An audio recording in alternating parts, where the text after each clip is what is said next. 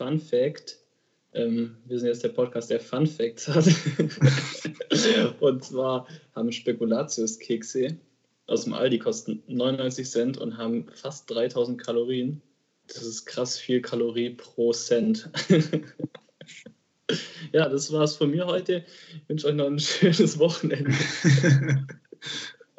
ne, was geht? Gleich. Servus. Buongiorno. Ja, moin. Was geht? Boah, richtig müde, entspannt, Hände, alles Muskelkater.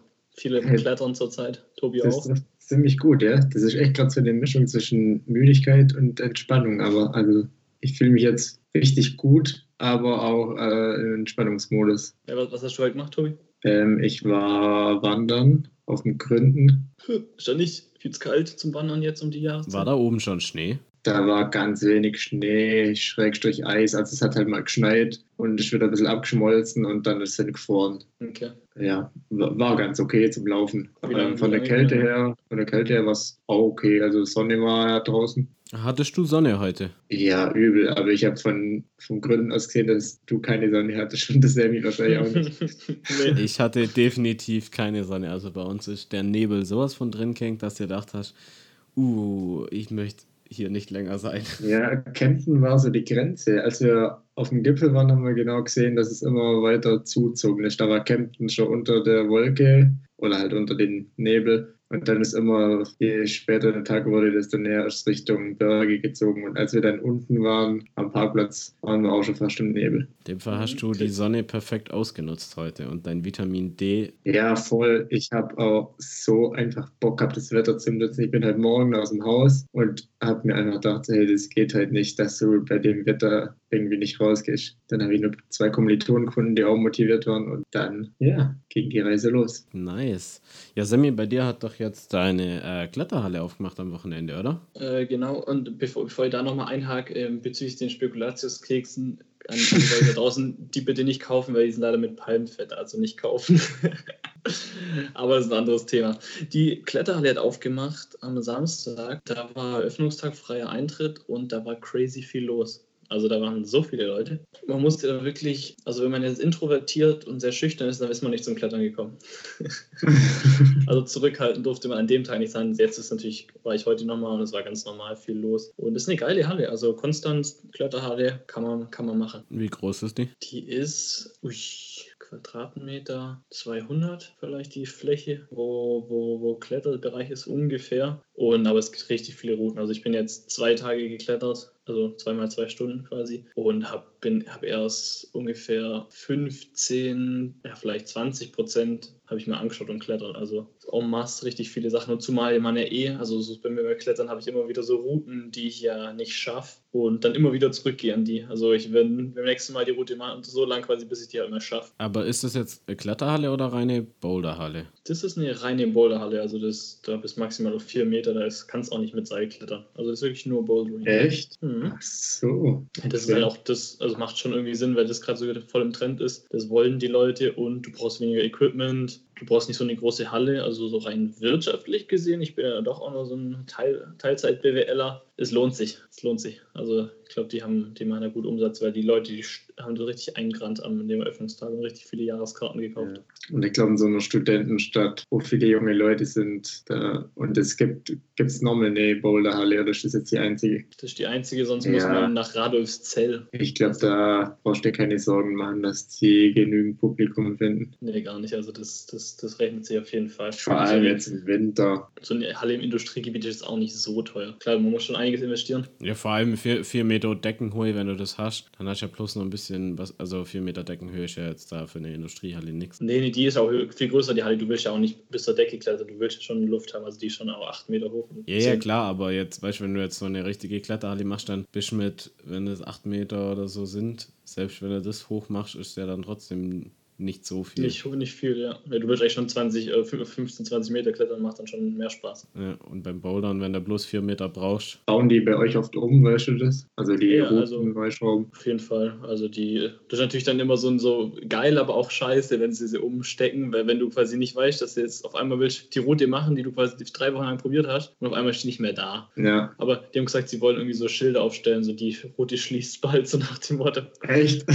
Wie geil. Ja, aber ich finde es, ich finde es voll geil. Dann kannst du, wenn du es weißt, ah, okay, fuck, in zwei Wochen ist die, macht die Route zu, dann probiere ich es erst. Die Route, also setze ich jetzt alles auf Rot quasi und mach, Ja. die, mach die jetzt halt nochmal richtig strong. Ich bin da richtig ungeduldig bei sowas. Ich kann, glaube eine Route maximal fünf, sechs Mal machen. Wenn ich sie dann nicht schaffe, muss ich zu einer anderen wechseln. Dann, ich komme dann irgendwann wieder, aber ich kann nicht ewig an einer Route bleiben. Da wäre ich verrückt. Könntest du das, Paski? Das ist eine gute Frage. Also jetzt mal grundsätzlich muss ich erstmal in das ganze äh, Boulder-Game reinkommen. Ist das, wie, wie stelle ich mir das jetzt vor, wie eine Wand mit ganz vielen so bunten verschiedenen Farben und jede Farbe ist eine Route, oder? Genau. Also du hast, aber das ist jetzt nicht so, das ist nicht so gequetscht. Also dadurch, dass du so viel Platz hast, ist da halt eine blaue, einen Meter weiter drüben eine grüne, dann eine schwarze und dann nimmst du quasi die Farbe, dann wird quasi an einem oder an zwei Griffen ist, ist quasi der Startpunkt angezeigt. Und Startpunkt heißt immer, wo deine Hände sein müssen am Start. Das ist ja ganz wichtig, weil ansonsten könntest du ja dadurch, dass Bouldern nur drei, vier Meter ist, könntest du ja teilweise mit Anlauf einfach hochrennen und quasi die ersten fünf Schritte einfach über, überrennen oder hochspringen. Und das macht ja keinen, keinen Sinn. Du willst ja klettern. Deswegen ist es, wenn du einen technisch sauberen machst, fangst du mit den zwei Startdingern an, hängst dich dann in die Wand rein, musst dann sicher halten und ab dann kannst du losklettern. Und dann musst du einfach nur den obersten Griff der Route, also der Farbe, wenn es das schwarz ist, den obersten schwarzen mit beiden Händen kurz berühren und dann hast du es offiziell geschafft, aber du kannst dich immer zum Spaß, also ich sage immer so, der, der am meisten Spaß hatte beim Bouldern ist der, der es am besten macht und nicht der, der die schwierigsten schaffen, Sachen schafft. Ja, gut, das ist ja auch mal, liegt ja mal im Auge des Betrachters. Also ich meine, wenn, wenn jetzt jemand neu anfängt, dann muss er ja erstmal in das Ganze reinkommen, wie du ja auch mal gesagt hast, wo du erstmal deine Griffkraft trainiert hast, wie jetzt jemand, der da ultra klettern kann, der, für den ist ja so eine normale Route ja dann keine Herausforderung. Es soll ja für jeden persönlich eine Herausforderung sein. Auf jeden Fall. Also die, die Schwierigkeitsstufen unterscheiden sich extrem. Also das eine ist wirklich so, also die leichtesten Sachen kannst du wahrscheinlich teilweise ohne Füße klettern. Also wirklich nur mit den Armen hochhangen und die Füße leicht unten baumeln. Also, also und die anderen sind halt echt crazy schwer. Ne, Also ich glaube, äh, die Ausdauer, das zu machen, hätte ich schon, aber mir wird wahrscheinlich vorher die Kraft ausgehen. Also ich müsste dann immer an neun Tagen probieren. Aber wenn ich mal eine schaffen will, dann will ich die schon schaffen. Ich habe für mich da so ein bisschen rausgefunden, dass ich einfach längere Pausen machen muss. Also es kann teilweise sein, wenn ich eine Wand nicht geschafft habe oder eine Route, dass ich zehn Minuten lang halt Pause mache und da hocke und vielleicht die Route im Kopf ein bisschen durchgehe oder so, aber dass ich es erst nach zehn Minuten wieder probiere und dann habe ich ein viel längeres Durchhaltevermögen, wenn ich wieder anfange. Weil sonst geht es bei mir auch, also ich war jetzt zweimal, ich bin wahrscheinlich noch nicht äh, der durchtrainierteste, aber ich merke dann schon, dann hängst du in der Wand und theoretisch könntest du jetzt weitermachen, aber du hast einfach die Kraft nicht mehr und fliegst runter. Das ist Wahnsinn. Heute hatte ich eine heftige Situation. Da war ich äh, relativ weit oben. Eigentlich war ich am Ende. Das war so ein Worst Case. Ich war am letzten äh, Griff und wollte gerade meine zweite, Hand hinmachen. Da hat mich die komplette Wand äh, auf den Rücken runtergeschlagen. Und dann der Marius und der Marc waren dabei. Dann stand da unten die Flasche von Marius Mhm. auf der Matte. Also das war eine Überhangroute. Deshalb war ich dann eben bestimmt drei Meter innerhalb von der Halle quasi oder weiter innen, als ich gestartet bin. Und mein Kopf ist einfach zwei Zentimeter neben der Flasche auf die Matte knallt. Und erst habe ich so gelacht und dann habe ich mir gedacht, Alter, was wäre passiert, wenn mein Kopf auf die Flasche geflogen wäre? Ich weiß nicht, was, also wenn da voll mit dem Genick drauf liegst, das kann, glaube ich, richtig böse enden. Das war irgendwie so kurz lach so und dann merkst du, oh shit, da hätte gerade was richtig Heftiges passieren können. Weil da, so bin ich noch nie von der Wand weggeflogen wie da. So, erstens von so weit oben und zweitens so unkontrolliert. Bin Mhm. komplett einfach nur auf den Rücken geflogen und mit dem Kopf dann halt auf Matte knallt. Das war kein Problem, weil die Matte weich ist. Aber fuck man, auf die Flasche wäre nicht so geil gewesen. Also da mal an, an alle Leute krass aufpassen, auch wenn ihr durch irgendwelche Löcher oder so durchlauft, immer nach oben gucken, ob oben einer klettert. Das kann immer einer irgendwo, Mhm. also die sind, die sind ja so krass verwinkelt, die Hallen. Und immer wenn man irgendwo durchgeht, erstmal nach oben gucken, ob über der gerade jemand klettert, weil es kann einfach sein. Oder Flaschen und Griffe und alles natürlich in die Mitte legen, wo niemand drauf liegen kann ja. oder fliegen kann. Ja, Gerade bei so Überhangrouten, das darf man nicht unterschätzen. Wenn du so in der Wand drin hängst, relativ weit oben und dann runterfliegst, dann bist du einfach zwei, drei Meter innerhalb im Raum. Und da laufen oft Leute oder sitzen Leute, die entspannen. Und das ist, das darf man echt nicht unterschätzen. Ich hätte nie gedacht, dass ich so weit innen lande. Ansonsten, wenn man einmal kurz knapp neben der Flasche aufkommt. Ja, da, aber da stellt man sich ja dann die Frage, ob es diese, ob es einen Zufall gibt eigentlich. Oder weil, ich meine, die Frage gibt es ja immer wieder, wenn man gerade so knappe Situationen hat, wo, wo etwas zwei, drei ne Zentimeter neben einem passiert oder kurz vorher passiert ist oder kurz nachdem er irgendwo war, weil du, du stellst ja immer die Frage, boah, was wäre gewesen, wenn? Ich habe so oft solche Situationen, jetzt eben mit der Flasche, wo ich mir dann denke, okay, danke Leben, dass du mir jetzt den Hinweis gegeben hast, dass ich mein Zeug bewusster hinstellen soll. Oder wo ich extrem oft das Glück herausfordere, ist ähm, Handy benutzen am Steuer. da habe ich schon so viele Hinweise oder letzte Aufforderung vom Leben gekriegt. Mich wundert es mal selber, dass das Leben noch nicht gesagt hat, den Kollege, den lasse ich jetzt mal irgendwo drauffahren. Halt, aber das ist schon ziemlich unnötig, Handy am Ja, Steuer, richtig oder? unnötig. Es ist wirklich richtig unnötig. das mache ich gar nicht. Ich habe nur halt Musik am am Anfang beim Losfahren und dann halt an jeder Ampelmusik, wenn ich gerade umstellen muss. Ja, da bin ich manchmal nicht ganz so konsequent. Aber das, wie du sagst, Pascal, manchmal hat man echt so knappe Situationen, wo man sich dann denkt, okay, das war jetzt einfach nur so ein Hinweis, was hätte schiefgehen können in der Situation und man bekommt es nur kurz aufgezeigt. Also ich, wenn ich jetzt die Situation erlebt hätte heute, dann hätte ich mir also gescheite Gedanken gemacht. Also wenn ich mir richtig überlegt, hä, was, wo, wo stimmt, wo passt gerade was nicht, was, also was, also ich würde das, das wäre für mich schon Auslöser genug, da wirklich nachzuforschen und schauen, ob irgendwas, ob irgendwas ist. Ich habe mir mal fast den Finger geschnitten und da habe ich auch gedacht, ah, okay, das reicht schon. Also so richtig komisch abgerutscht, weil ich gedacht habe, ah, das hat, also ich spüre das dann schon. Ich habe dann, wenn ich so ein ungutes Gespür habe, dann denke ich mir so, ah, das ist, da ist vielleicht was gewesen. Ich glaube, dieses Bauchgefühl hat ja jeder, weil auch wenn ich so eine knappe Situation habe, also wo, gerade wie du sagst jetzt, wenn du dich fast geschnitten hast, dann sagt jeder so, oh, also jeder spürt dieses Gefühl. Und das war ja auch mal das, was wir, glaube mal gesagt haben, dass wir die Sensibilisierung, inwieweit unser Körper und unser Geist uns im Endeffekt Impulse gibt, das wieder zu lernen, diese zu deuten und wahrnehmen zu können. Weil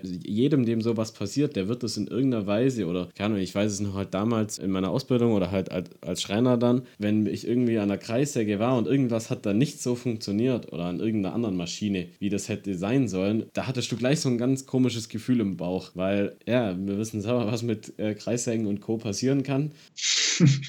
Kreissägen und Gliedmaßen. Die sind äh, keine Freunde oder zumindest gewinnt der Stärkere. Und das ist auf jeden Fall was, wo man sich auch wieder sensibilisieren darf. Okay, auf was re reagiere ich gerade? Was ist gerade meine Resonanz da drauf? Und, aber dazu muss man für sich natürlich sich die Frage stellen: Gibt es für mich einen Zufall oder gibt es für mich keinen Zufall? Und jetzt wäre dann die Frage, wie seht ihr das denn? Also ich werde jetzt auch noch mit drauf eingehen. Ich habe ja nur gesagt, ähm, ich würde mir, ich würde es dann mal erforschen. Und das war, glaube ich, für, für irgendeinen, also für einen Zuhörer jetzt nicht klar, was heißt denn erforschen? Also erstmal deine Frage zu beantworten, an Zufall glaube ich nicht, dass ich gerade zufällig daneben gelandet bin oder zufällig im Kopf drauf war. Das hat schon alles ähm, seinen Sinn.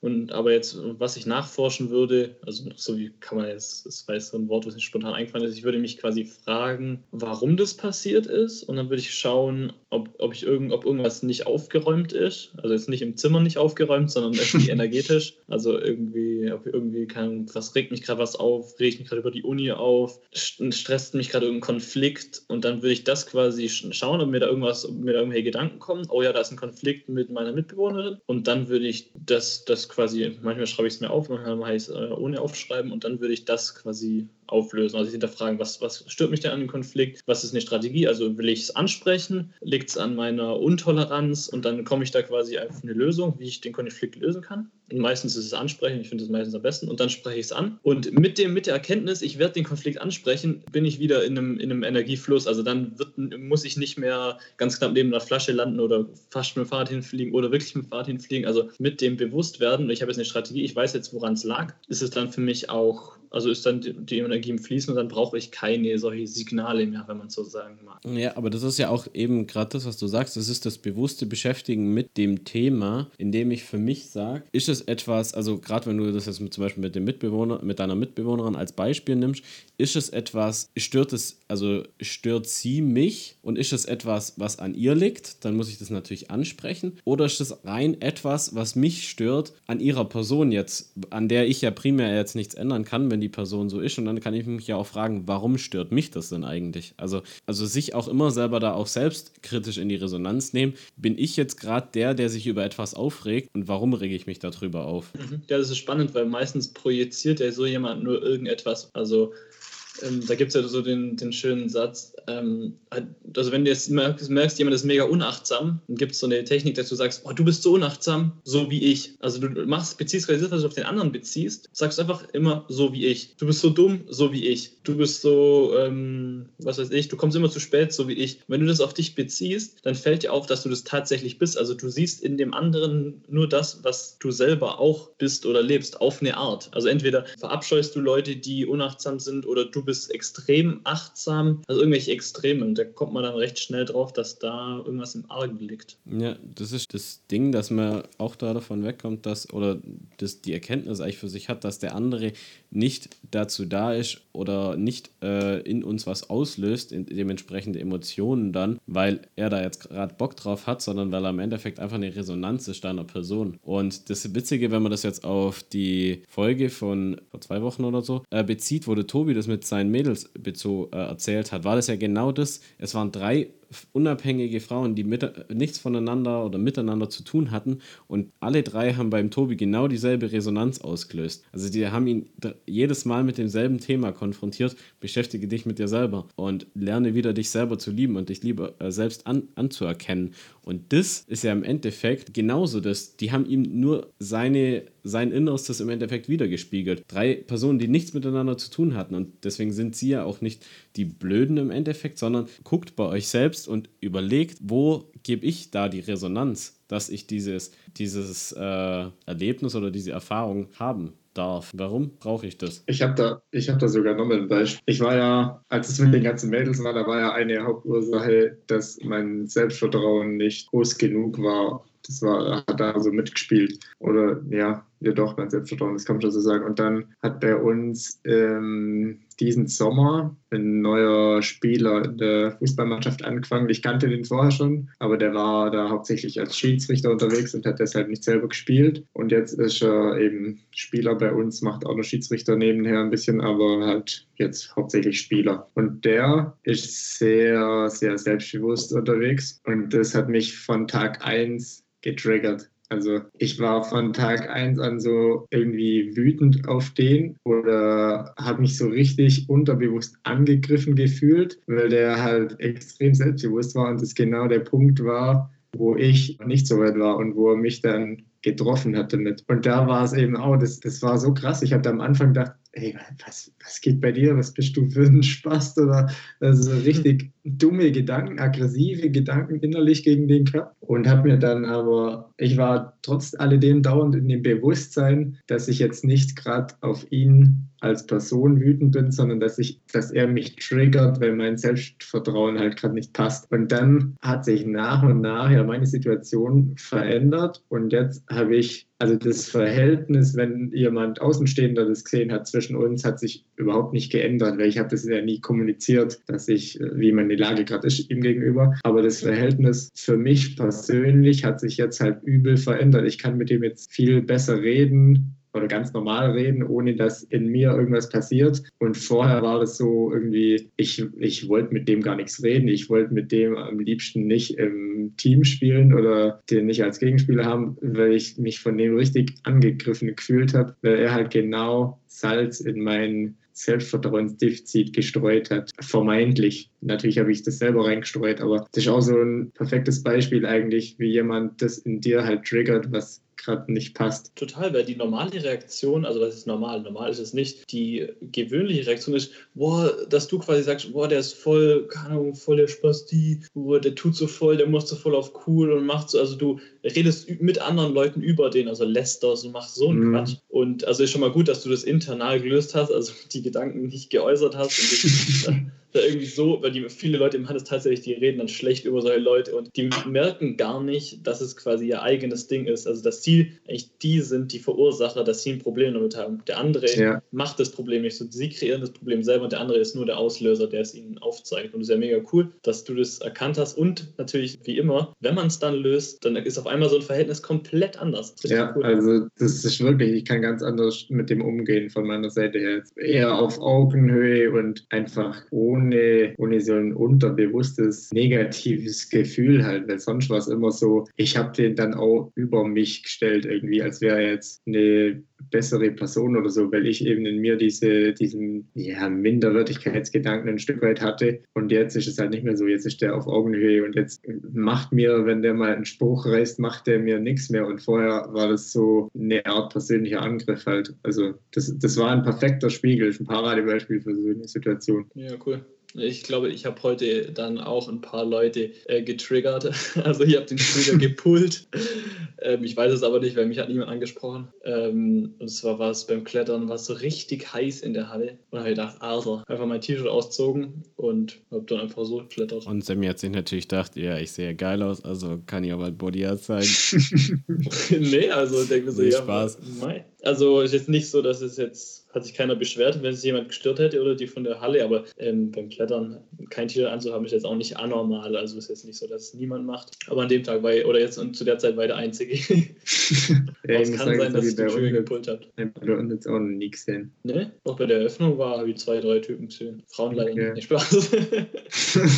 naja, aber wie du sagst, da gibt es glaube ich Schlimmeres. Ja, aber also, es gibt sicher immer Leute, die, wenn man halt einer von 100 ist, der das macht, sorgt man bei manchen schon für Gesprächsbedarf, schätzt man. Ich bin halt sehr pragmatisch, was manche Sachen betrifft. Ich glaube, es ist ganz egal, was du tust. Du tust mit jeglicher Handlung, die du machst, kannst du bei einem anderen Menschen eine Resonanz auslösen und dementsprechend, also ich meine, das kennt wahrscheinlich jeder aus dem Alltag, dass er irgendwas tut, was irgendjemand anders nicht in den Kram reinpasst, der dann Kopf schüttelt. Und dann kann man sich natürlich immer selbst fragen, okay, war das jetzt gerade eine Aktion, die jetzt nicht hätte sein müssen? Wenn man jetzt bewusst irgendeinen Müll auf den Boden schmeißt, dann würde ich das vielleicht auch sagen. Aber wenn man jetzt einfach irgendwas macht, was einem selber eine Freude bereitet und nur der andere kann durch seine persönliche Unzufriedenheit, die er hat, nicht damit umgehen, muss man das auch mal bei den Personen lassen. Voll und ganz. Da bin ich dann wirklich, wirklich so pragmatisch, dass ich denke so, ich gucke halt erstmal, dass ich mit mir zufrieden bin und wenn andere Leute sich offended fühlen, dann kann ich nicht um jeden Preis, don't have to be everybody's darling. Weiß nicht.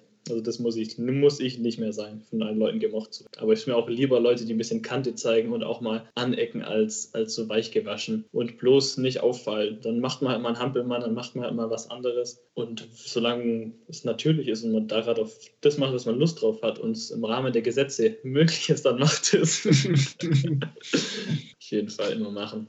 Nicht so, nicht so. Das ist ja genauso wie, wie wenn, du, wenn du mit Leuten redest über sich selbstständig machen. Da würden dir so viele Menschen sagen, oh nee, mach das nicht, das ist keine Sicherheit, das ist das nicht, das ist das nicht. Oder habt, kennt ihr das, habt ihr solche Leute auch schon mal gehört, die so solche Gedanken geteilt mhm. haben? Also ich hatte ja mit einem, äh, mit einem Kumpel mal, der jetzt im Endeffekt äh, schon mehrere Startups hat und wir haben zusammengearbeitet, aber das hat dann einfach aus äh, persönlichen Gründen oder weil die Freundschaft mir wichtiger war, deswegen hat es eigentlich nicht funktioniert. Grundsätzlich, und da war das auch so, da habe ich mir auch mit Leuten einfach, selbst auf dem Campus, also Leu jungen Leuten, mit denen darüber geredet und bei denen war immer so, oh, und ob das dann funktioniert und wie sicher das ist und oh, da muss ich aufpassen, wo ich mir dann dachte, ganz ehrlich, Alter, ich bin 22, 23, was soll mir denn passieren? Und genau dasselbe, da hatte ich, ach, oh, richtig geil. Das war in Amsterdam, da war ich mit Sedina, bei, sind wir zum Essen gegangen und dann war da eine Kommilitonin von ihr dabei.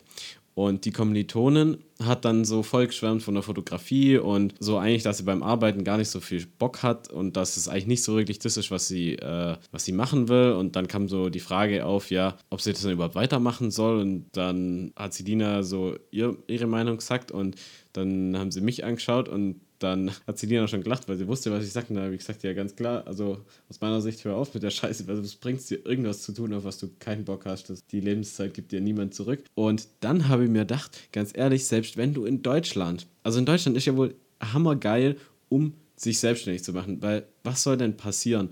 Du machst dich selbstständig Und selbst wenn du vollkommen scheitern würdest, dann kriegst du halt Hartz IV und kriegst eine Sperre, dass du dich nicht mehr selbstständig machen darfst, weil selbst wenn du insolvent gehst, dann kriegst du Privatinsolvenz, dann hast vier, fünf Jahre, darfst dann nicht, sag ich jetzt mal, verdienen und, oder das, was du mehr verdienst, musst du halt natürlich gleich abgeben. Aber es passt, du landest nicht auf der Straße und nicht in der Gosse. Es kackt, also du verreckst nicht. Wenn in Amerika dein Ding in den Sand setzt, dann kannst du mal gucken, wie du klarkommst, weil dann hast du wirklich nicht, dann hast du keinen kein Anspruch auf gar nicht. Dann kannst du auf der Straße hocken und gucken, dass du dich wieder hocharbeitest. Und in Deutschland, es passiert dir jetzt nicht so, dass du auf der Straße in einer Gosse landest. Ist ja so voll. Und zumal sind ja auch die Hartz IV, kriegst du auch gar nicht so wenig Hartz IV. Also die haben ja noch eine Gesetzesänderung gemacht, dass es ja, dass es ja menschenunwürdig ist. Also sonst war es ja so, wenn du quasi nicht zu den Vorstellungsgesprächen kommst, du quasi dich nicht um den Job beworben hast, wurde es gekürzt, dann wird es wieder gekürzt und dann gab es gar nichts mehr bekommen. Also und jetzt ist es so, du musst nirgendwo hinkommen und kriegst trotzdem irgendwie noch 600 Euro, weil es einfach Menschenwürde äh, ansonsten angreift. Also das hat der Verfassungsgericht halt beschlossen. Ja, ja, krass.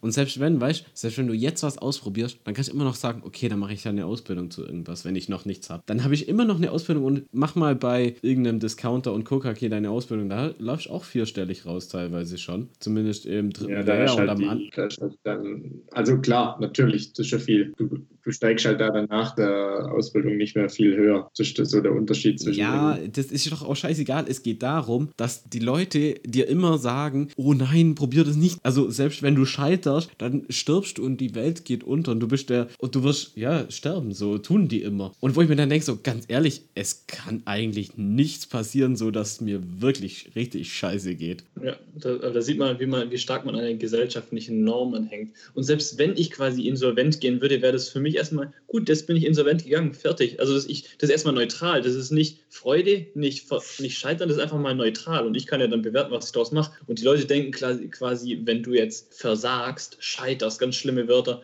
dass dann sozial niemand mehr mit dir was zu tun haben will. Und das ist halt voll nicht der Fall. Wenn du in einem Umkreis bist mit anderen Leuten, die irgendwie ein Mindset haben, dann ist ähm, irgendwie etwas nicht geschafft, sondern einfach ein ganz normaler Ausgang von, von einem Versuch. Also wenn ich eine Ja, Kletterroute mache, dann ist einfach- der Ausgang, ich komme hoch oder ich komme nicht hoch. Und dann ist es nicht, ich komme hoch, ich freue mich unendlich und ich schaffe es nicht, ich, ich reg mich auf. Das ist ja nicht die logische Konsequenz. Die meisten Leute machen das draus, aber es kann ja auch sein, dass ich einfach nur mich freue, weil ich ein, ein Ding geschafft habe oder weil ich keine Ahnung was. Also ich bewerte ja selber meine Umwelt. Nochmal aufs Klettern bezogen. jeden, jeden Bewerber, den ich hätte, der, der drinstehen hätte, er hat sich selbstständig gemacht und es hat aus welchen Gründen auch immer nicht funktioniert. Ganz ehrlich, das ist doch super interessant für mich, weil was hat dieser Mensch? Er hat den, Als Personaler. ja, aber, ja, aber natürlich als Personaler, aber was hat dieser Mensch, der sich bei dir bewirbt, der es versucht hat? Er hat den Willen, etwas selber zu gestalten und er hat, er schaltet den Kopf ein bei dem, was er tut. Er macht sich Gedanken drüber bei dem, was er tut. Und er möchte irgendwas erreichen und irgendwas verändern. Weil sonst wird er ihm ja schon gar nicht den Gedanken angehen. Ja, voll. Ich habe noch mal gefragt, als Personaler, weil du gesagt hast, bewirbt sich jemand. Die meisten Leute denken ja nicht aus personaler Sicht. Also du kriegst quasi eine Bewerbung rein als Personalarbeiter und dann siehst du in seinem Bewerbungsverlauf, hat sich selbstständig gemacht und das ist halt nichts geworden und das ist für dich ein positives, erstmal was interessant machendes für den Bewerber. Natürlich, oder? das ist mega interessant. Also, das ist doch tausendmal geiler. Selbst Ja, wenn also ich sehe das auch so. irgendwas probieren und scheitern, das gehört, wie du gesagt hast, dazu. Weil es kann halt auch nicht alles funktionieren. Also, können schon, aber es, es gehört einfach dazu zum Prozess des Erlernens und des Erfolges oder dass du gewisse Sachen für dich erstmal kennenlernst, weil je, ich glaube, jeder, der irgendwas macht, selbst wenn man nur irgendwas selber baut, als du dein, dein Zimmer baut hast, jetzt in Konstanz, da hast du auch für dich Erfahrungen gemacht, wo du äh, dacht hast, ah, okay, ihr wollt es eigentlich so bauen, aber das geht ja gar nicht. Ja, voll. Und das ist ja im Endeffekt genauso scheitern, wie du, eben, ob das jetzt im Unternehmertum oder bei der Kletterroute oder beim Bauen von, einem, von einer Wohnungseinrichtung oder sonst was ist, sind das, oder zum Beispiel äh, ein Kumpel von mir oder wir beschäftigen uns gerade re relativ viel mit so Camper ausbauen, wenn wir das halt machen wollen, also unabhängig jetzt voneinander. Und er fand es halt mega geil, Kachelofen oder halt so einen so einen Holzofen in seinen Camper reinzubauen. Fand die Grundidee total geil. Und jetzt hat er halt von allen Seiten irgendwie so komische Resonanz kriegt und auch von jemand, der sowas äh, professionell macht, dass das schon geht, aber seine Aussage war so, das ist mitunter das Dümmste, was man machen kann, also das Dümmste und Gefährlichste, was man machen kann. Weil natürlich so ein Kachelofen, man kann das schon machen, aber das ist schon extrem aufwendig, dass du halt da nicht mal äh, in dem blöden Szenario landest, dass du an einer Kohlenmonoxidvergiftung in deinem Camper einschläfst. Aber das ist ja im Endeffekt, wirft er deswegen jetzt auch nicht das ganze Projekt weg, sondern okay, er hatte eine Idee, die hat das halt nicht funktioniert. So what? Mach oder, weiter. Oder, oder ist einfach ein neues Problem aufgetaucht. Ähm, wie, wie, kann man die, wie kann man den Kohlenmonoxid, also wie kriegt man den Luftaustausch hin? Also das ist ja, das ist ja das Denken, was so Elon Musk so erfolgreich macht, dass er halt nicht, um einfach mal einen großen Namen zu droppen, mal, weil er halt nicht da Stopp macht, wo, die, wo, der, wo das erste Problem auftritt, sondern einfach so, ja okay, aber wie kann man das lösen? Ach, dann das nächste Problem, ja, wie kann man dann das lösen? Also wenn man immer noch einen Zacken weitergeht, dann kann man sehr viele Probleme ziemlich lösen. Und was ich noch sagen wollte, für mich wäre das Worst-Case-Szenario, wenn ich jetzt verbeamtet werden würde und wüsste, ich würde jetzt bis zur Rente in einem, bis zur Rente, oh Gott, in einem Job sein. Das wäre für mich das Schlimmste, was man mir antun kann, beruflich, glaube ich, so mit Abstand. Da würde ich lieber 17 Startups an die Wand hauen. Ja, bin ich voll dabei. Weil da habe ich dann Lebenserfahrung. Und beim anderen habe ich Erfahrung, wie es ist, am Leben teilzunehmen, passiv. in freizeitorientierter Schonhaltung, um Dieter Lange zu zitieren.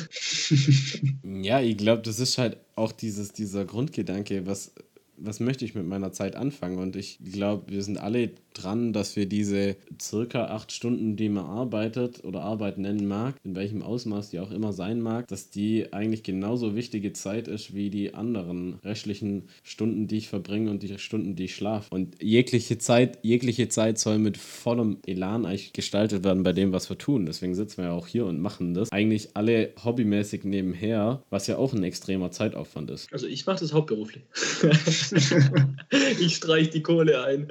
Heute habe ich auch einen gefragt, ja und, wie, wie geht's und Uni war alles fit? Und er so, ja, ist halt Montag. Und ich denke mir so, ja, das ist ein geiler Tag. Das hätte ich am liebsten bei unserer Glaubenssatz-Session noch mit reinpackt. Das ist auch so ein typischer Glaubenssatz. Jeder hat irgendwie so die Einstellung, Montag ist so ein Scheißtag. Wie willst du da bitte geil in die Woche starten, wenn du schon nach dem Gedanken lebst? Das ist so ein Käse. Da gibt es echt so viele und dann posten sie Bilder, irgendwas von scheiß Montag. Also Wahnsinn, manchmal. Die betreiben so viel Aufwand, sich den Montag schlecht zu reden. Wenn sie das einfach unterlassen würden, würden sie ganz anders schon allein schon den Tag starten. Entweder unterlassen oder, oder diese die Zeit zu wahrscheinlich Bild für scheiß Montag oder sowas, was sie dann posten können. Du, Tobi, Tobi lässt sich auf jeden Fall jetzt nicht von seinem äh, Reden abtun. ja, da bin ich jetzt kurz in Rage geraten. Ja, oder weißt du, diese Zeit, diese da im Endeffekt investieren, um sich Bilder für so einen Scheiß rauszusuchen. Einfach hör dir einen geilen Song an, guck dir geile Bilder an, was dich motiviert, dass der Montag geil wird. Ja, oder beschäftig dich einmal mit dem Glaubenssatz und frag dich, gibt es eigentlich einen rationalen Grund, warum der Montag schlechter sein soll als jeder andere Tag? Weil dann könnte ja der Dienstag, Mittwoch, Donnerstag, Freitag genauso schlecht sein, wenn ich das jetzt zum Beispiel daran festmache, dass ich jetzt wieder arbeiten muss. Weil das ist ja meistens die Begründung, oh, Wochenende ist vorbei, ich muss wieder arbeiten, scheiß Montag. Ja, aber Tobi, da hast du ja noch fünf Tage vor dir. Das ist ja klar, dass das das Maximum an Scheiße ist. Wenn du noch fünf Tage arbeiten vor dir hast, überleg dir das mal. Ja, der Witz ist ja, das Problem ist ja, was die aufmachen, ist ja, dass Arbeit scheiße ist. Also, das, ach fuck, fuck, es ist Montag, ich muss arbeiten, aber man kann ja auch sagen am Sonntag, nice, ich kann morgen wieder zur Arbeit gehen. Also das ist so mein Ansatz. Also yeah. wenn, wenn ich überhaupt Arbeit und, also wenn ich meine Zeit überhaupt so einteilen müsste, also dass es Arbeit gibt und Freizeit, das ist auch nur eine Konstruktion, die sich halt unsere Gesellschaft irgendwann mal ausdacht hat, aber das ist auch absolut nicht konsistent. Möchtest du jetzt sagen, dass du auch an einem Sonntag arbeiten würdest, Sammy? Ich würde auch an einem grünen Dienstag arbeiten, wenn es... Das geht aber nicht. Und an Son Sonn- und Feiertagen, wenn, wenn die Sterne gut stehen. Aber nur zwischen 8 und 18 Uhr, bitte. Nur zwischen Dann liest dir bitte Uhr. mal äh, das Arbeitsgesetz durch, weil da kommen wir gerade hier in Konflikt mit dem Gesetz. Als Selbstständiger? Das ist mir egal. das kann ich jetzt so nicht sagen. Wo ich keine Stunden aufschreiben muss? Müssen tust du das auf jeden Fall. Du musst halt die Stunden aufschreiben? Weil sonst vergisst sie. Achso. Nee. Das ist ja wohl nee, ganz klar. Halt. Ich bin da komplett frei. Ja. ja, aber du hast da, du hast da schon die, du hast erkannt, woher das kommt, weil das, das äh, scheiß Montag-Gerede sagt ja nur der, der seine Arbeit scheiße findet. Wenn jemand anders kommt, der, wie du schon gesagt hast, gar nicht auf die Idee, der Montag könnte scheiße sein. Und da sind wir eigentlich beim nächsten Thema, dass einfach so viele Leute überhaupt nicht das machen in ihrer begrenzten Lebenszeit, das sie wirklich machen wollen. Ich war auch heute Morgen, war ich äh, wieder bei mir in der Firma, weil ich halt ein paar Gespräche hatte, wie das Studium so weitergeht und wie die nächste Praxisphase aussieht. Und da habe ich einfach, ich war da zwei Stunden und habe da wieder abgestumpfte Menschen gesehen, wo ich mir gedacht habe, ich sehe dir schon an, dass du sowas von mit null Energie hier bist, überhaupt keinen Bock drauf hast und einfach nur hoffst, dass es möglichst schnell die Zeit vorbeigeht, wo ich mir dann denke, das ist deine Lebenszeit und du wünschst dir im Prinzip, dass es so schnell wie möglich vorbeigeht. Das ist eigentlich, ist das komplett krank. Und am Ende des Lebens kommt dann wahrscheinlich immer der Moment, wo man sich dann bewusst macht, shit, was habe ich eigentlich mit meiner wertvollen Zeit gemacht? Und ich würde ja im Nachhinein alles besser machen. Und ich frage mich dann manchmal, wieso das den Menschen so schwer fällt, sich das selber bewusst zu machen oder sich das einzugestehen, eigentlich sollte ich was ändern, weil, wenn ich ehrlich zu mir selber bin, tue ich in meinem Leben gerade nicht das, was ich wirklich tun will. Ich kann dir sagen, warum. Weil in der Beziehung und in der Sozialisierung der Menschen, in Deutschland ist zum Beispiel, bleiben wir in Deutschland, die Prioritäten ganz anders gesetzt sind. Die Prioritäten sind, du, also erstmal das System, du musst Schule machen, also Kindergarten, Schule, dann, ja, Abitur Schule, dann vielleicht Studium, Ausbildung, irgendwas und dann hast du einen Beruf. So bist du sozialisiert, dass das das, das, das, das Normalum ist. Und was auch natürlich, du brauchst ein Geld, du brauchst das, du brauchst das. Es ist ganz klar vorgegeben, was du machst, wie du es machst, wann man ungefähr Kinder bekommt. Das ist alles in der Erziehung mitgeschwungen. Das heißt, du traust dich nicht, weil du ja dazugehören wirst, weil ein Herdentier sind, du traust dich nicht, quasi was zu machen, was das, deine Fixpunkte, deine, deine Prioritäten in Gefahr bringt, traust du dich nicht zu machen, weil die für dich so wichtig sind. Es ist so wichtig, dass du die Sicherheit hast, jeden Monat Geld, dass du dein Auto fahren kannst, weil du brauchst ja irgendwie dein Polo und das ist ja wichtig und du brauchst deine Wohnung und du musst ja eine Playstation 4 haben und was weiß ich. Du setzt ja dann deine Prioritäten irgendwie, aber die Grundlagen kriegst du einfach durch die Erziehung und durch die Gesellschaft, wie sie reproduziert wird. Du kriegst einfach mhm. so drauf, dass die Leute, wenn in meiner Erziehung war es wirklich wichtig, was ist was ist, was ist für dich wichtig? Was magst du gerne machen? Nicht, was andere von dir wollen. Ich weiß nicht, wo ich damit gerade hin wollte. Paski, hilf mir aus. Ja, aber erzogen. das ist ja genau das Thema. Also, was heißt genau das Thema? Aber ich höre auch oft, dass viele irgendwie sagen: Ja, wenn du jetzt einen sicheren Beruf äh, finden willst, dann geh irgendwie in die IT-Branche oder so, weil jetzt wird ja alles digitalisiert. Und das ist genau das, wo so viele da dann eben da reingehen, Viele haben sicher ein Interesse und sind dann gut drin oder haben da Bock drauf, aber viele gehen einfach nur an die Jobsuche ran mit der Frage, was braucht man auch in 30 Jahren noch? Und dass das dann am Ende das ist, was deine Leidenschaft ist, ist eine sehr geringe Chance. Nee, das ist eine sehr große Chance, weil das schafft Leiden. Ja, ich habe jetzt ohne Wortspiel das formuliert, aber ihr wisst, was ich meine. Und du wirst ja schon von Kind an in unser System hinein erzogen, sodass du, du weißt im Kindergarten schon, ah, okay, nach dem Kindergarten kommt Schule, nach der Schule kann ich vielleicht nur ähm, Abitur machen und ein Studium oder ich kann eine Ausbildung machen und dann einen Beruf starten. Und wenn ein Kind schon mit diesem Mindset aufwächst, dann ist es sehr, sehr schwer, dass es irgendwann zu dem Bewusstsein zurückkommt, hey, ich kann mich ja auch einfach selber entfalten und das machen, was ich will. Weil wir halt von Anfang an an dieses System angepasst werden und jede Individualität, sobald sie aufkeimt, eigentlich schon wieder abgetötet wird. Auf jeden Fall.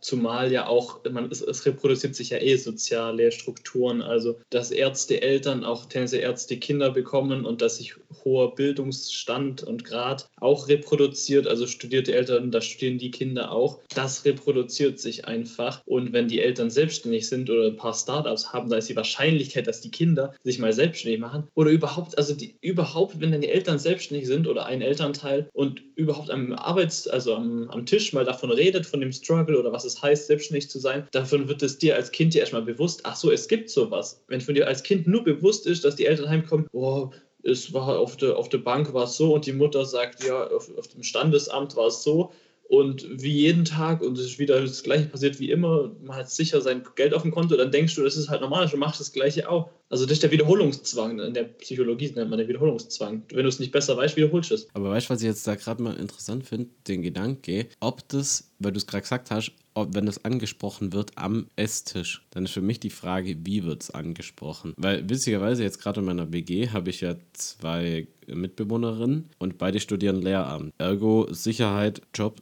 hoch 1000. Bei der einen ist die Mutter selbstständig, bei der anderen ist der Vater selbstständig. Und beide schon seit 30 Jahren oder so. Also sehr lange. Und die sind ja beide extrem auf Sicherheit gepicht, weil sie diesen Beruf auch gewählt haben und auch so von, weil ich sie natürlich auch inzwischen kenne, äh, vom Gedanken her. Und jetzt, und bei, wiederum jetzt bei uns zwei in Semi, Mutter selbstständig, Stiefvater selbstständig. Beide haben extrem die Lust, auch selbstständig zu werden oder selbstständig ja. zu sein. Also, ah, ich weiß, du- worauf willst du darauf hinaus, dass an unserem Essenstisch wurde selbstständig machen grundsätzlich mal realistisch. Also ist klar, es ist ein Struggle, kann ein Struggle sein, aber es wurde grundsätzlich positiv, als man kann sich entfalten. Es ist Spaß, ähm, quasi sein eigener Chef zu sein. Es wurde positiv konnotiert und es kann sein, dass bei deinen Mitbewohnerinnen eher so, boah, der hat wieder nicht zahlt, der Kunde, das ist so schlimm. Und wenn nur das, was gerade schlecht läuft, erzählt wird, dann denkst du, oh, selbstständig machen, gefährlich, Unsicherheit.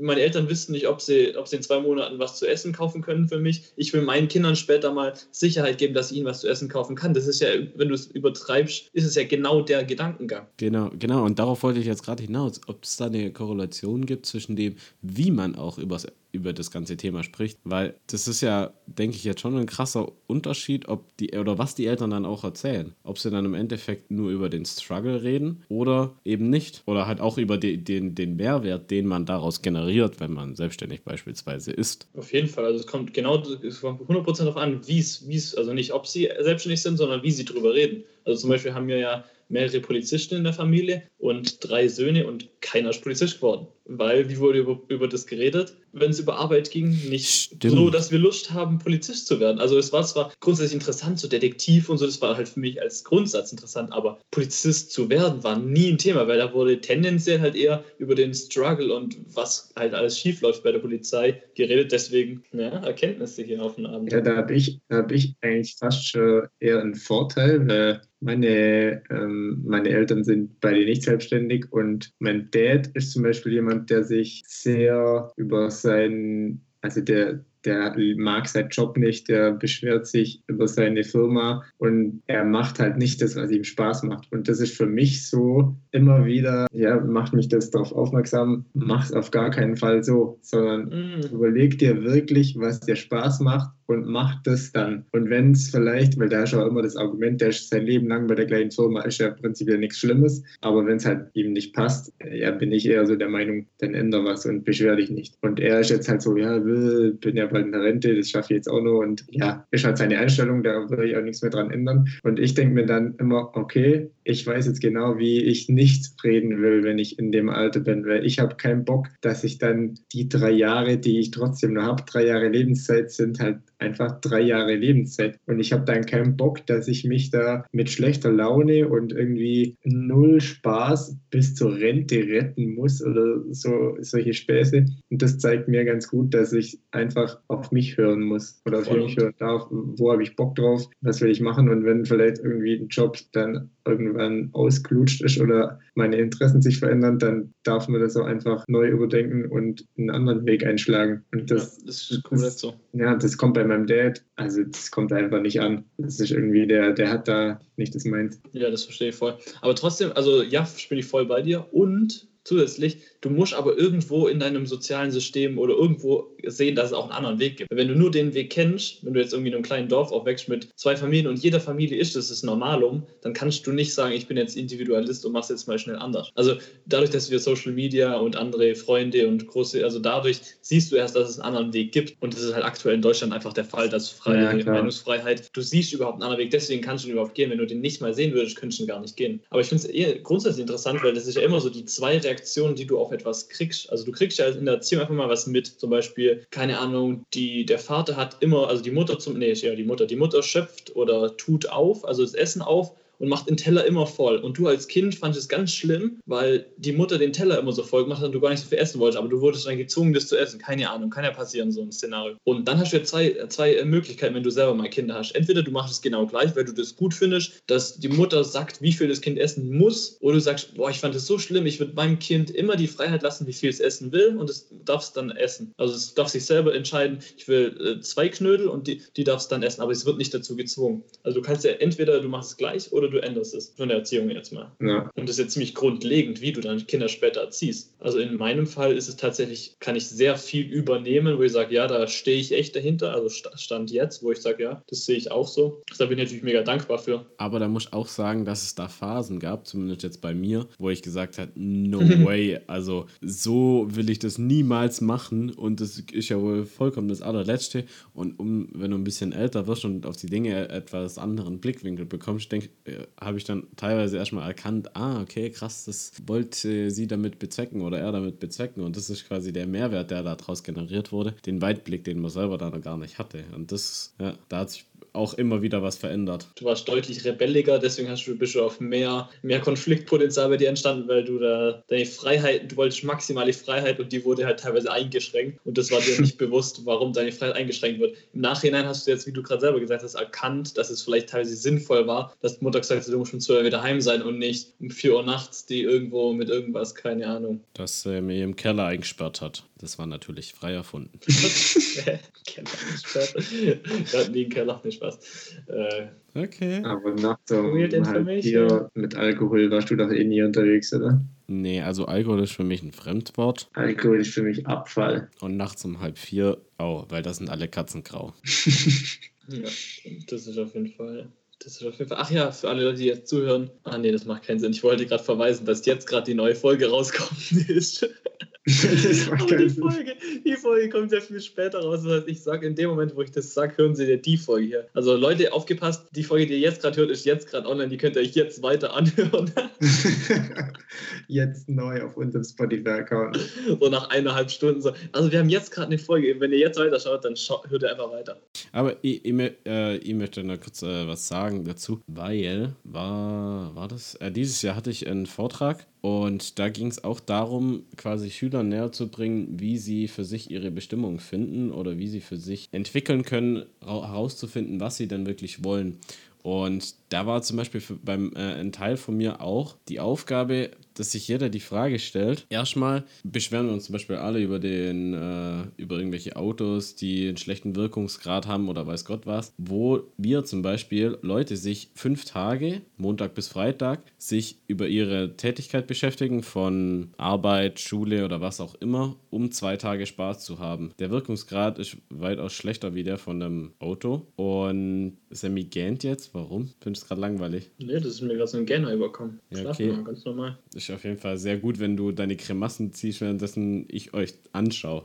Währenddessen ich mit euch rede, wenn du mir die Resonanz gibst, das ist gerade vollkommener Scheiß, was du da laberst. Dann denke ich mir ja, was willst du mir jetzt damit sagen? Ja, das, ist- das ist interessant, weil Kommunikation nach, nach Niklas Luhmann gibt es immer einen, der quasi, also Kommunikation findet nach Luhmann nur dann statt, wenn etwas gesagt wird, zum Beispiel gesagt wird, und der andere, der Rezipient, ähm, antwortet drauf, also findet eine Schließung ähm, der, der Kommunikation statt. Und Kommunikation ist, hat immer Konfliktpotenzial nach Luhmann.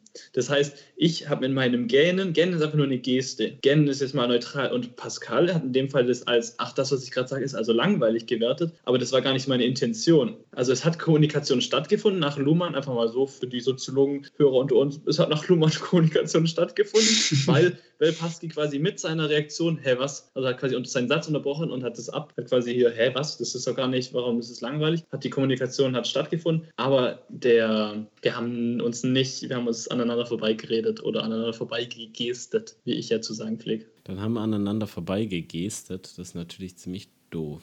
Da hätte ich jetzt noch eine Frage an äh, Luhmann. Ja klar. Im Prinzip findet doch Kommunikation immer statt. Auch wenn du nicht auf irgendwas Gesagtes reagierst, ist ja dein Nicht-Reagieren auch eine Art von Kommunikation. Das habe ich mir auch gedacht. Also wenn jetzt quasi du sagst jetzt, hey Sammy, was geht heute Abend? Und ich sag nichts und höre nichts, sondern ignoriere dich einfach. Ja, nicht mal das.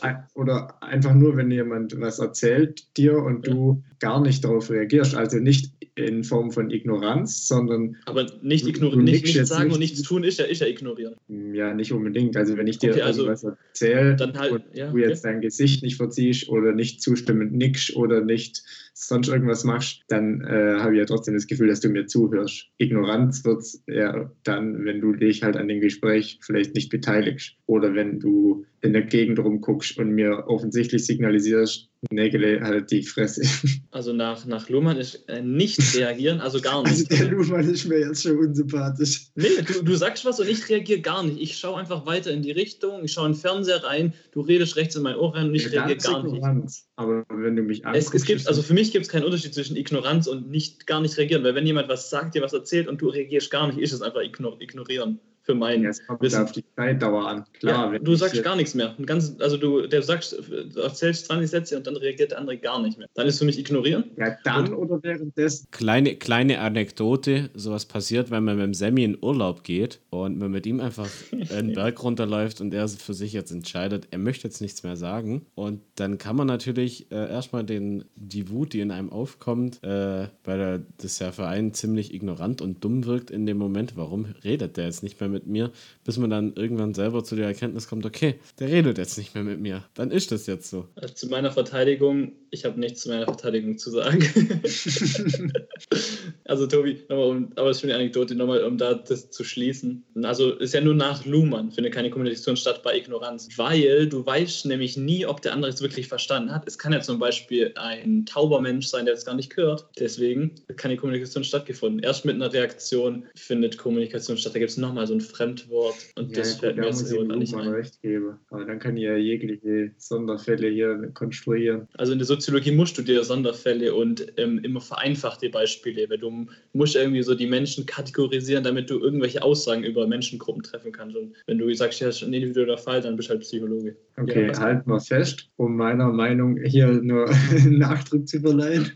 Ja. Es gibt für mich auch Fälle, in der ohne eine Reaktion des Zuhörers Kommunikation stattfindet. Äh, ein Zuhörer, der hörend ist. Okay, dann fasse ich nochmal zusammen. Also nach Luhmann findet dann keine, keine statt, aber nach Tobias, ja. nach Tobias findet Kommunikation statt. Also vielleicht kommt er irgendwann mal, vielleicht schreibst du mal ein Buch und wie du Kommunikation findest und dann kann, sagt jeder, also nach Tobi findet jetzt gerade Kommunikation statt. Vielleicht, ja.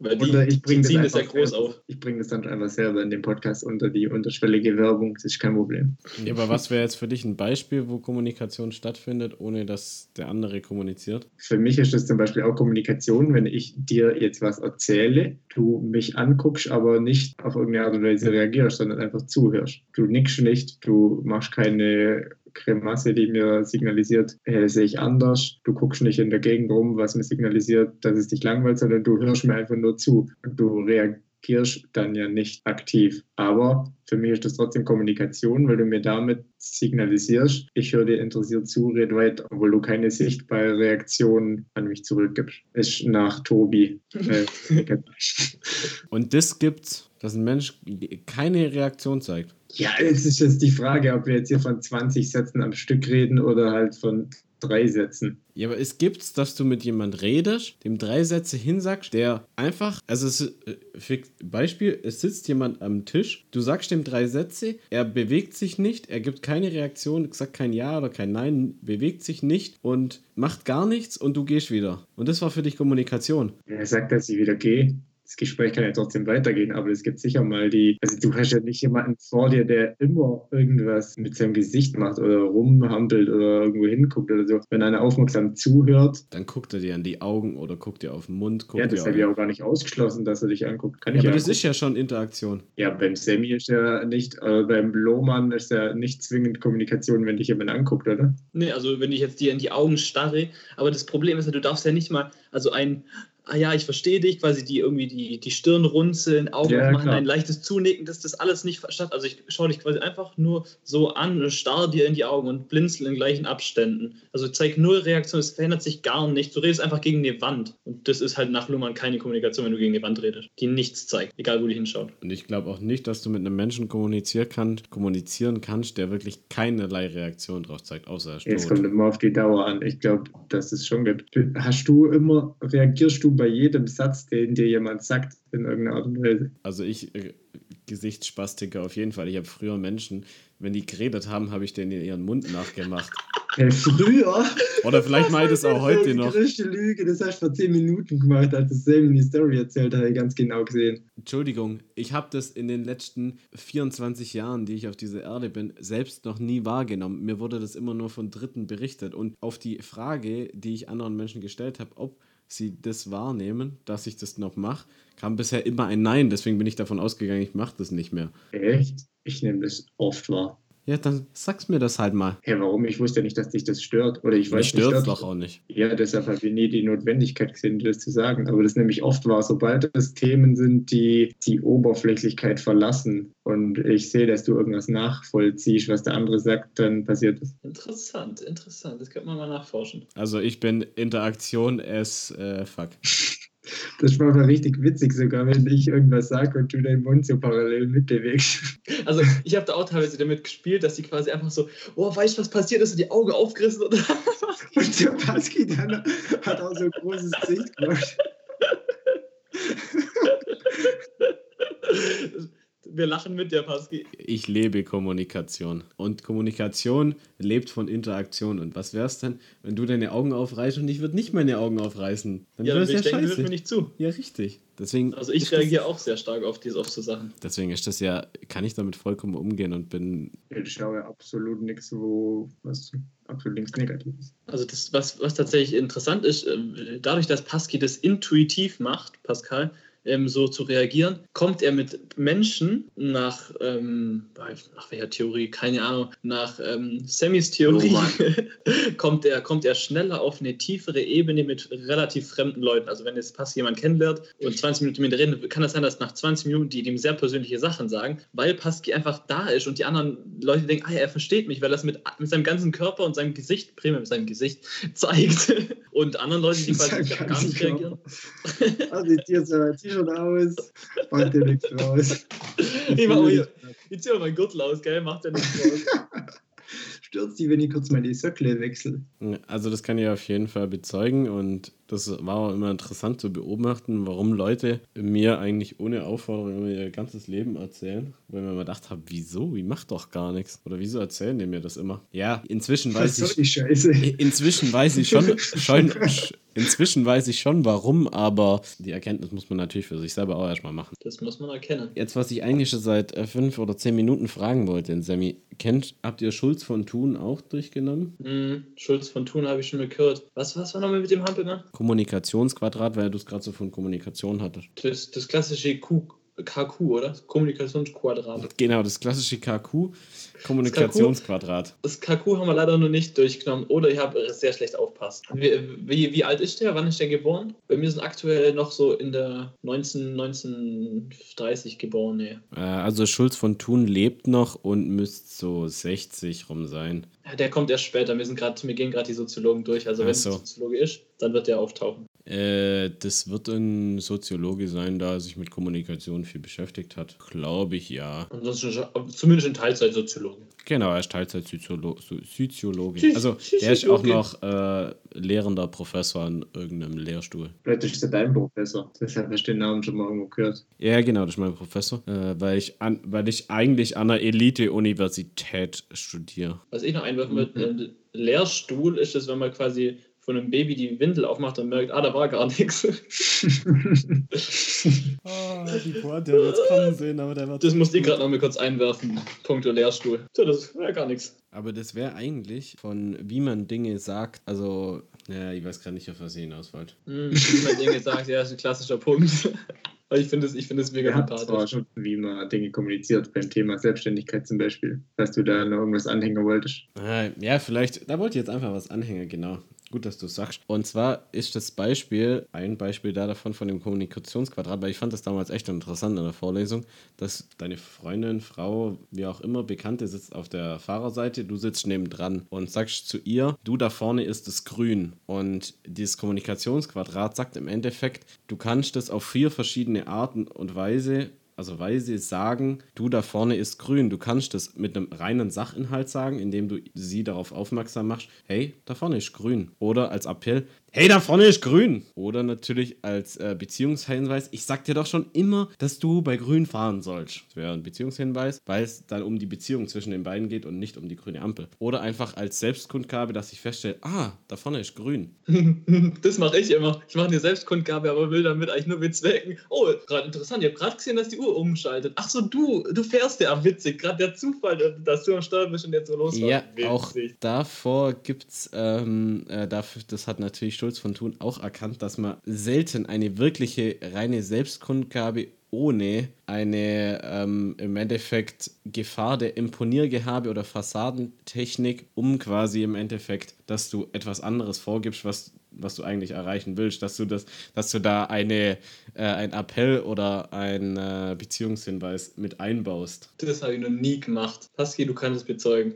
Das kann ich bezeugen. Sammy macht sowas nicht. Ich war, ich ja, war, der, ich war der Meister in, in nicht Manipulation, aber wenn man es ausdrücken, anders ausdrücken will, in Manipulation, aber nur auf so unwichtigen Themen. Also so, was gibt es heute Abend zum Essen? Da war die Wahrscheinlichkeit, dass das, was ich wollte, gekocht wird, schon sehr hoch bei vier Leuten, die quasi entschieden haben, was es zum Essen gibt. Und da habe ich halt auch so genau die, die ähm, so, ja, boah, jetzt so ich Nudeln habe, quasi das, was ich wollte, so schön geredet, aber so nach dem Motto, dass der andere davon überzeugt wird, ja, dass er das auch will. Also ich wäre ein guter Verkäufer, aber ich weiß, ich habe kein Produkt, was ich verkaufen könnte, wo ihr dahinter steht. Interessanterweise Pasky noch nicht. Und zwar habe ich das auch schon gehört mit den vier Sachen, aber da habe ich irgendwann mal in eine Vorlesung über Kommunikation, Rhetorik belegt und da habe ich das gelernt, genau. Ja, das habe ich tatsächlich auch in der Vorlesung über Kommunikation gelernt. Die war aber natürlich nicht verpflichtend, sondern volontär, freiwillig. Die habe ich absolut freiwillig mit einer glatten 1,0 bestanden, wollte ich jetzt nur mal so, by the way, erwähnen. Das war jetzt aber kein, äh, keine Kundgabe oder so, sondern das hast du nur gerade selber für dich festgestellt, dass du deine 1 hattest, oder? Genau, das habe ich jetzt einfach nur festgestellt, dass sie deine 1,0 hatte. Und das die 1,0 habe ich währenddessen ich in Italien, in Florenz am Pool saß, geschrieben. Nur mal so. Das ist ja ein richtiges Highlife. Ja. Jet Set, Highlife, Gucci Dior. Apropos. nee, aber weißt du, was, das Ganze geht ja noch weiter, weil der andere. Kirschnommel der Eins irgendwo. Welchem du noch die Eins gezogen? Kirschen war die auch noch eine Eins. Nein. Und sie ja schön Venedig irgendwo. Als ja, Maul. Ja. Letztens auf Bali habe ich auch nur eins gezogen, weißt du? Sportschwimmen.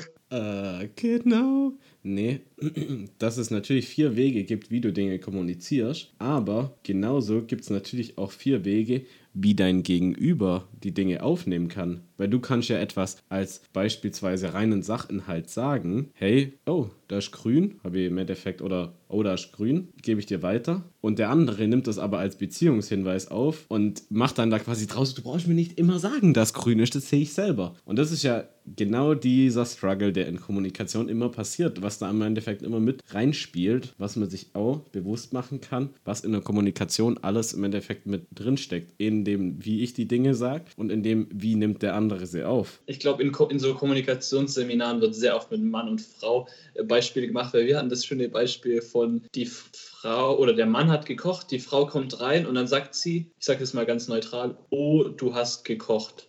Und dann kommt es nur, also es kommt nur, es, es, witzigerweise gibt es da das Wort Subtext, also wie du etwas sagst. Was ist das quasi das dahinterliegende? In, äh, in Regisseure machen, ganz komisch, Regisseure machen das so, dass die quasi erst sagen, was man sagt, so, ähm, nein, tu das nicht. Also Stefan nur, nein, tu das nicht. Und in Klammern steht aufgeregt, aufgebracht mit rauer Stimme. Und so wird es dann gesprochen. Also das ist der Subtext. Und wenn du jetzt heimkommst und sagst, oh, du hast gekocht, mit der Freude drin. Dann sagst du einfach nur die drei Wörter, aber du kannst ja sagen, oh, du hast gekocht. Oder sagst, oh, du hast gekocht oder auf irgendeine andere Weise, die es euch einfällt, dann hat es immer eine andere Bedeutung. Also das, und dann sich auf das Gesagte, hey, ich habe doch nur gesagt, ich habe gekocht, aber wie du es sagst, ist halt viel entscheidender. Und Frauen, muss man einfach sagen, sind mehr, sind mehr subtextorientiert und Männer sind tendenziell, also alles tendenziell, das ist nur probabilistische Aussagen.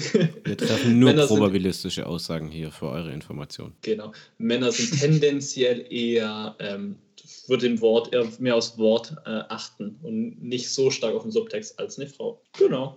That's what I want to say about this topic. Ja, jetzt glaube ich, äh, dass wir alle wissen, wie wir richtig Kommunika Kommunikation machen. Ne? Also einfach mal, einfach mal überlegen, so was man eigentlich sagen will. Also da gibt es ja den schönen Satz, wenn das, was du sagen willst, nicht schöner als die Stille ist, dann schweige. Wenn das jeder beherzigen würde, wäre es manchmal ziemlich still. Das wäre schön, oder? Und wenn man dann schweigt, dann kann man sich auch einfach mal mit sich beschäftigen, was regt mich dann gerade auf. Genau, jetzt haben wir auf jeden Fall einen schönen Throwback, perfekt geschlossen. Kommunikation hat stattgefunden nach Luhmann. In dem Fall sagen wir Gute Nacht zum Luhmann. Gute Nacht, Luhmann, der lebt glaube ich auch noch, wenn er Glück hat. wenn er Glück hat. ich weiß nicht. Wenn er Glück hat, lebt er noch. Dann richten wir ihm liebe Grüße aus. Der, der hört wahrscheinlich unseren Podcast auch mit 90. Lieber Luhmann, Grüße vom Nägele. Überdenk dein Konzept. Tobi, ich glaube, der hat, der hat, glaube so über 40 Bücher geschrieben über Soziologie. Ich glaube, der wird sich das nicht alles über einen Haufen, weil Tobi gerade eine neue Theorie aufgestellt hat. Nein, ich meine mit dem Konzept ja nicht sein Leben, aber das Kommunikationskonzept, da fehlt es noch ein bisschen. Ich glaube, du kannst, du kannst ja mal anfragen, ob du ein Interview mit ihm kriegst und dann schauen wir mal, inwieweit du ihn in den Boden stampfst oder er dich. Es geht ja nicht um jemanden in den Boden stampfen. Es geht nur darum, dass er mal erkennt, dass mal Tobi recht hat. ja, er wird Folge, mich ne? fertig machen wahrscheinlich. Ich habe ja keine Ahnung von Kommunikation. Ich bin ja nur so ein, ein kleiner Mann, der hier versucht, einen Podcast zu starten. Du kleine Mann, die da oben, die da oben, was machen die da oben, ey? Professor Dr. Luhmann, Shoutout geht raus. Einen schönen Abend. Schönen Tag noch. Ciao, ciao. Tschüss, bis nächste Woche.